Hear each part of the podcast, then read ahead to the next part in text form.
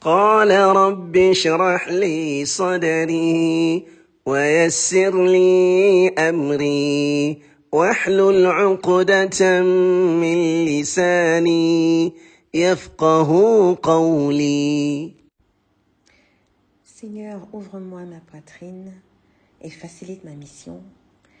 Aidez-nous un nœud en ma langue afin qu'il comprenne mes paroles. بسم الله والحمد لله والصلاة والسلام على رسول الله وعلى آله وصحبه يا جماعين رب اشرح لي صدري ويسر لي أمري واحلل عقدة من لساني يفقه قولي. رب زلنا علما. السلام عليكم ورحمة الله وبركاته. مي بيل سير مي سير ان اسلام Soyez les bienvenus pour cette, euh, ce nouvel épisode euh, Women of Quran Now. بسم الله Assalamu alaikum wa rahmatullah, bienvenue à un nouvel épisode, euh, une nouvelle semaine, donc euh, Juz 8, épisode 8. Et le verset qu'on a choisi pour cette semaine, c'est le verset 162 dans la sourate 6, Suratul An'am. Et c'est un verset qui vraiment montre l'importance de l'intention de faire pour Allah. Donc comme d'habitude, euh, sans hésiter et sans, euh, sans attendre, on va ouvrir le mushaf et on va réciter d'abord. أعوذ بالله من الشيطان الرجيم قل إن صلاتي ونسكي ومحياي ومماتي لله رب العالمين le matin, j'ai pas de souffle, donc vous allez m'excuser. En tout cas, euh, la traduction de ce verset, dit en vérité ma prière, mes actes de dévotion, ma vie et ma mort appartiennent à Allah, Seigneur de l'univers. Inna, inna c'est un, un, mot de, de euh, quand on veut souligner, on veut euh, emphasize, emphasize, c'est-à-dire marquer le, comment on dit ça? Montrer l'importance de ce qu'on est en train de dire. Mettre euh, l'accent sur quelque chose. Donc, euh, mettre l'accent sur un point. Vraiment mettre, enfin, donner l'importance à ce qu'on est en train de dire. Emphasizing, je ne sais pas si emphasizing c'est quelque chose qui, qui, vous dit quelque chose. En anglais, c'est emphasizing. Et donc, ce mot-là, inna, c'est-à-dire en vérité. C'est ce qui est traduit par en vérité. Non, mais vraiment, mais attends, sincèrement, réellement, voilà ce qui se passe. Voilà ce que c'est. Non, mais je te promets, voilà ce que c'est. Donc, c'est vraiment mettre de l'importance, souligner, accentuer le point qu'on est en train de, euh, de faire. Donc là, le bon Dieu, il nous dit, dis, donc ce commandement-là, dis en vérité, vraiment, vraiment, vraiment, ma prière. Alors, on va voir ce que euh, ma prière à Salah, ça aussi fait allusion à ma religion.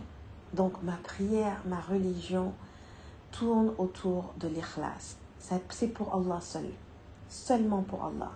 Et donc on doit faire attention aux selfies les sœurs, subhanallah. Quand on va à la Mecque, quand on va pour le Umrah, quand on va pour des actes de dévotion, on doit faire attention. Quand on fait des sadaqas, bon, sadaqa, encore une fois, c'est pas salah encore. Mais si on s'arrête seulement à salah, salah et tawaf et tout ça, euh, faire des doigts, c'est des actes de dévotion qui devraient être pour Allah seulement, pas pour la caméra, pas pour, que les, pas pour les réseaux sociaux, pas pour que les gens disent Ouh là là, regarde, elle est tellement pieuse, elle est ceci, elle est cela. Non, l'intention en fait c'est pour Allah. Et si vous vous rappelez, le, euh, pour celles qui étaient là euh, au Halaka en novembre à Dakar, celles qui sont venues, j'avais parlé du fait que les actes, les actes de dévotion, si on peut les cacher, si on peut faire en sorte que ce n'est que Allah qui est au courant de ce qu'on fait, et qu'on le garde jusqu'à notre mort, qu'on le garde jusqu'à ce qu'on rencontre Allah.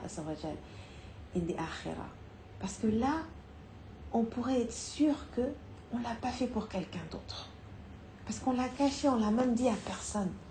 On, on s'est levé la nuit pendant que tout le monde dormait. Par exemple, ton mari il voyage, ton mari n'est pas là en ce moment. Tes enfants dorment dans ta chambre, il n'y a personne. Tu te lèves la nuit, tu fais tes ablutions, tu pries et tu ne le dis à personne. Tu ne te lèves pas le matin pour dire Oh, la nuit, quand je me suis levée pour tahajjud, ou Oh là là, je suis fatiguée parce que tu vois, je me suis levée en plein la nuit pour prier. Même si tu n'avais pas l'intention de, de te vanter ou bien de te montrer, garde cet acte de dévotion-là. Ça te servira beaucoup plus si c'est caché. Ça te servira beaucoup, beaucoup, beaucoup plus, j'insiste, ça te servira beaucoup plus si c'est caché que si tu le dévoiles à qui que ce soit. Donc cherche des actes, à faire des actes de dévotion, à faire des prières comme ça, cachées, personne ne sait. Tu sais qu'il n'y a que Dieu qui t'a vu, il n'y a que Dieu qui... Euh, c'est pour Dieu seulement tu l'as fait. Et tu ne le dis à personne jusqu'à ce que tu rencontres Allah Azzawajal. Et comme ça, quand Allah Azzawajal te demandera qu'est-ce que tu as fait pour moi, tu pourras vraiment dire Allah, je l'ai fait pour toi parce que personne ne le sait excepté toi. Tu vois, donc ça, ça, ça protège euh, ta sincérité, vraiment.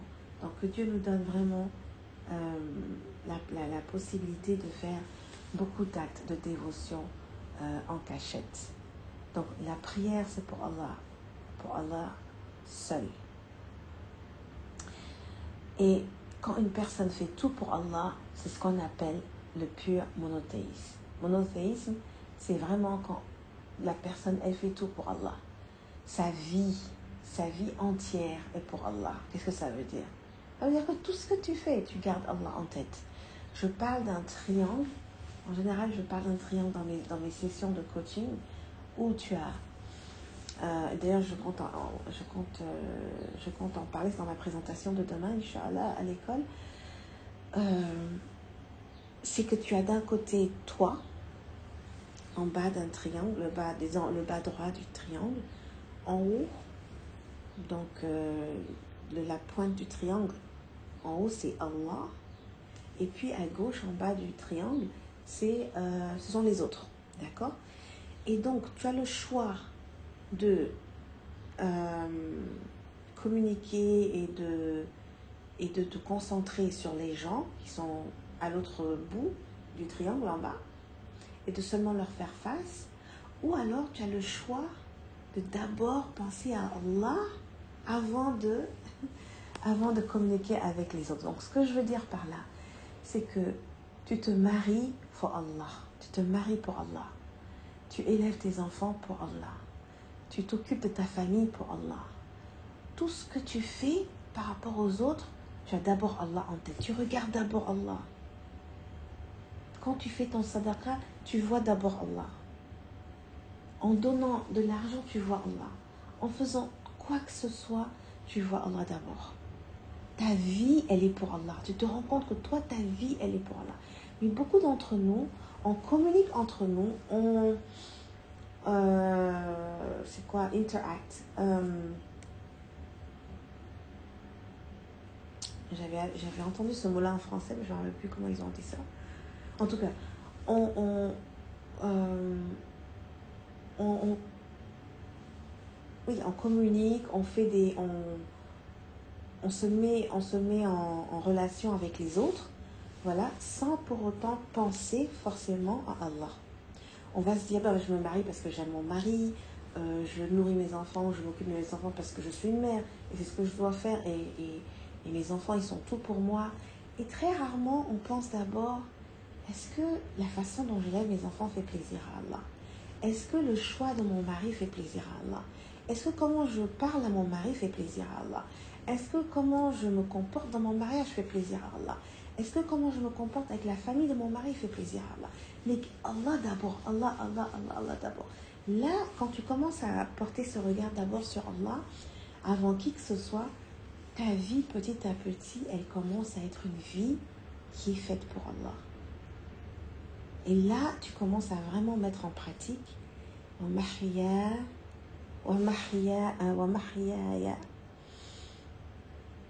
euh, lillahi rabbil alamin. So, ma vie, tout ce que je fais dans ma vie, tous les projets que j'ai, c'est pour Allah Et on se concentre uniquement sur la satisfaction d'Allah. Voilà. Et on, risque notre vie pour Allah, pas pour, euh, pas pour ce dunya, pas pour les États-Unis. Je vous en ai parlé déjà. Quand euh, il y a tellement de gens, de jeunes, surtout les jeunes africains qui immigrent. Bon, déjà, euh, j'en ai parlé avec quelques personnes ici au Sénégal. Apparemment, il y a un fléau. Il y a pas mal de jeunes qui, euh, qui quittent le Sénégal pour aller euh, aux États-Unis de façon illégale. Et ils, passent, ils, risquent leur vie en fait. Ils passent à travers des moments très très difficiles et, c'est vraiment un, un, un, voyage risqué avec plein de périls et ils mettent leur vie en danger.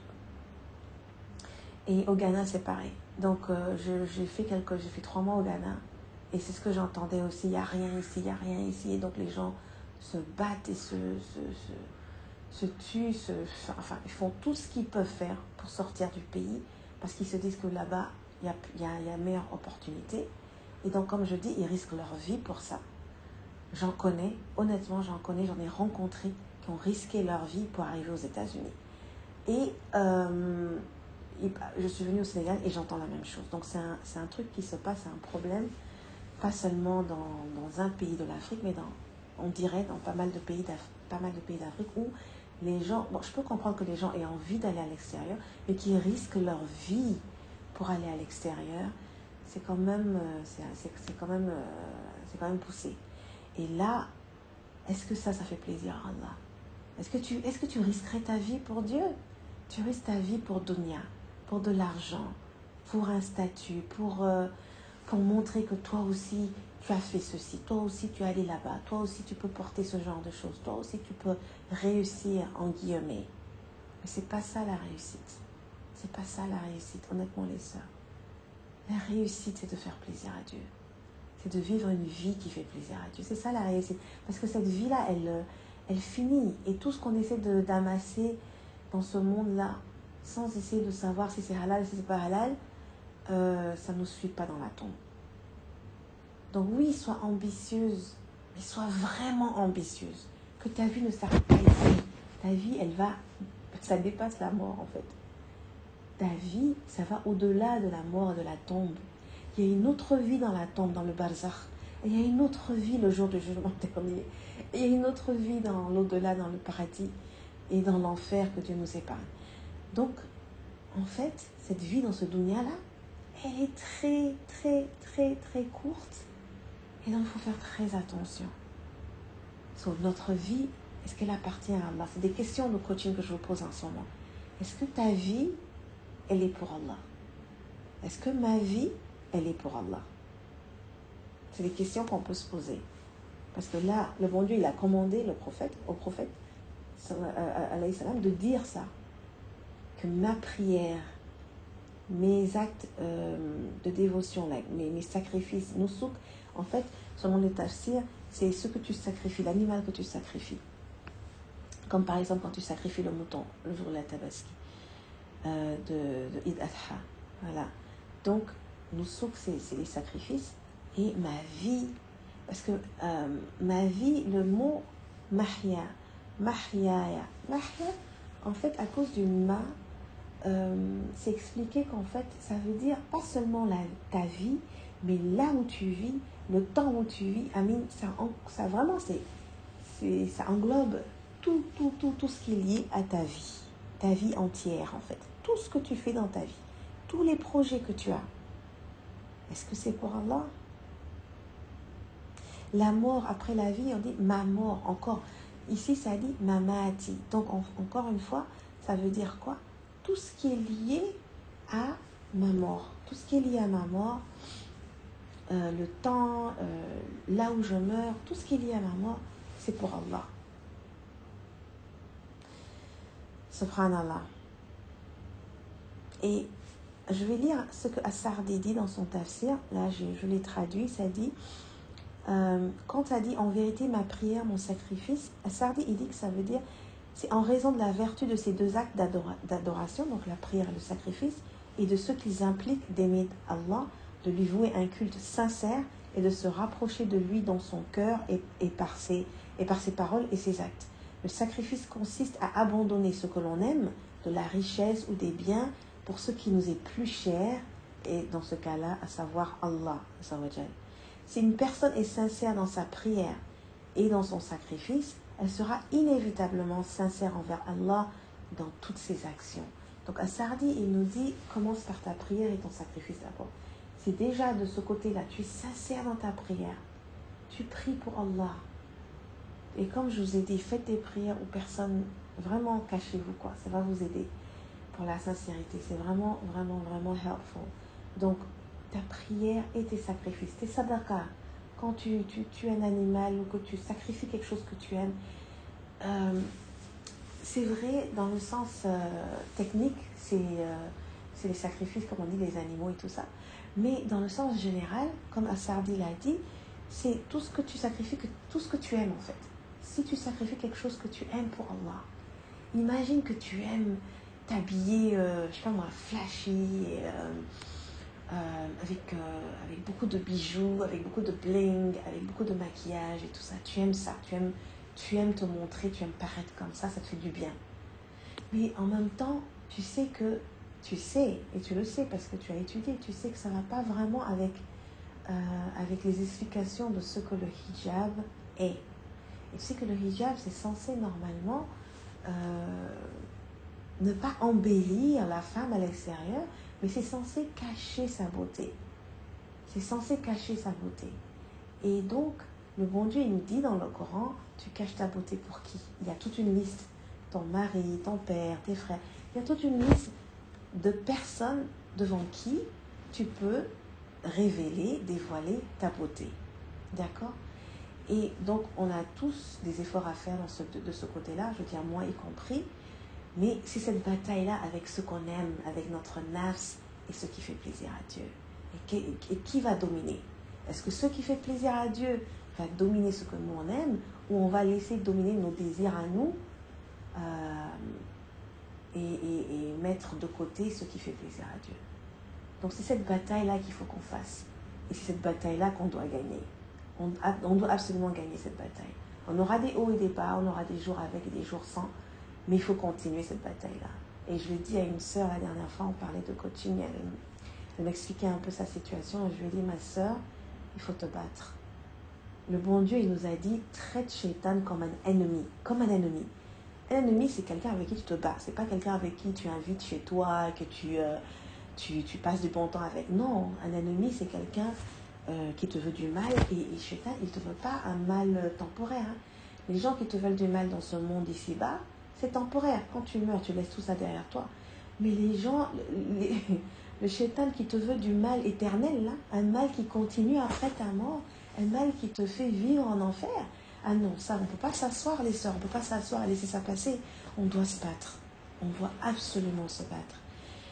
Et donc, se sacrifier pour Allah, c'est très, très, très, très important. Et c'est ce que ce verset-là nous indique en fait. Quand, euh, quand on dit que notre nusuk, notre sacrifice, c'est pour Allah, Seigneur de, tout ce qui existe, Seigneur de l'univers, ben c'est ce que ça veut dire. Ça veut dire qu'il faut absolument que on se sacrifie pour le plaisir d'Allah. Et Assad dit que c'est cette sincérité à l'égard d'Allah, cette sincérité à l'égard d'Allah n'est pas quelque chose euh, que on a inventé par soi-même. C'est quelque chose qui nous a été ordonné. Ici, ça dit, elle m'est imposée et je n'ai pas d'autre choix que de m'y conformer. Allah Akbar. Allah n'a pas d'associé dans l'adoration, comme il n'a pas d'associé dans la souveraineté et le contrôle. Le, tafsir de Ibn Kathir, il dit Allah ordonne au prophète d'informer les idolâtres qui adorent autre chose qu'Allah et sacrifie à autre chose que lui, qu'il s'oppose à eux en cela, car sa prière est pour Allah, et ses rituels sont en son nom seul, sans associés. Et Ibn Kathir, il montre en fait un autre verset, donc euh, dans la sourate Kausa, euh, où on dit ça, met, ça, ça, ramène les deux là encore, la prière, as-salah et le sacrifice, euh, wanha. Donc il dit ici, c'est, euh, ce, ce verset-là encore rassemble ces deux points-là, la prière et le sacrifice. C'est-à-dire qu'il faut prier et sacrifier pour Allah seul. Euh, quant aux idolâtres, ils adoraient les idoles et leur offraient des, sacrifices. Allah a donc ordonné aux prophètes de les défier et de contredire leurs pratiques. Allah l'exalté lui a ordonné de consacrer son intention et son cœur à être sincère pour lui seul. Ah, trop beau. Trop beau. En tout cas, qu'Allah nous, euh, nous donne la bonne, la bonne compréhension euh, de notre religion, du din. Notre din, là, mes sœurs, je vous jure, c'est euh, c'est un gros cadeau. C'est un gros, gros, gros, gros cadeau. Parce que Allah, il nous, il nous apprend à vivre. Il nous apprend à vivre d'une certaine façon où on aura la paix au cœur, en fait. C'est le Coran, ça nous coach. Et c'est pour ça que pour moi, quand je coach les sœurs, c'est vraiment basé sur le Coran et la Sunna. Parce que ça me coach moi. Et j'ai vu à quel point ça m'a apporté, tout ce que ça m'a apporté, euh, comme tranquillité, comme paix, comme paix dans le cœur. Euh, énorme, énorme, énorme.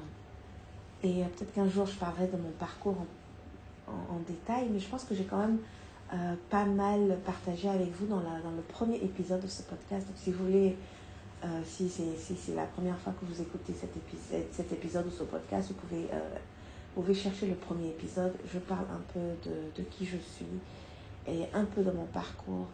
Et j'avais pas cette tranquillité au cœur là. Mais vraiment, quand on, quand on obéit à Allah, c'est pour notre bien. Quand on se soumet à Allah, c'est parce que ça nous apporte énormément de bien. Parce que Dieu, quand il nous a créés, il nous a créés avec ce fitra-là. Il nous a créés avec cette, euh, cette base-là où, quand on retourne à la base, en fait, aux sources, à la source, on va être tranquille, on va avoir la paix. Mais plus on s'éloigne de cette base et de cette source-là, plus on se, on se sent perdu, plus on se sent euh, vraiment pas bien en fait. Voilà, donc euh, que Dieu nous aide à retourner à la base, à retourner à nos sources, à faire en sorte que notre prière, nos actes de dévotion, notre vie entière et notre mort soient pour lui seul, Seigneur de tout ce qui existe, Seigneur de l'univers. سبحانك اللهم وبحمدك أشهد أن لا إله إلا أنت أستغفرك وأتوب إليك Je vous retrouve la semaine prochaine, Inch'Allah, pour un autre épisode, une autre euh, réflexion, ou d'autres réflexions, un autre juice et un autre verset. Bi'idhnillah. Assalamu alaikum wa rahmatullahi wa barakatuhu. سبحان ربك رب العزة عما يصفون وسلام على المرسلين. والحمد لله رب العالمين.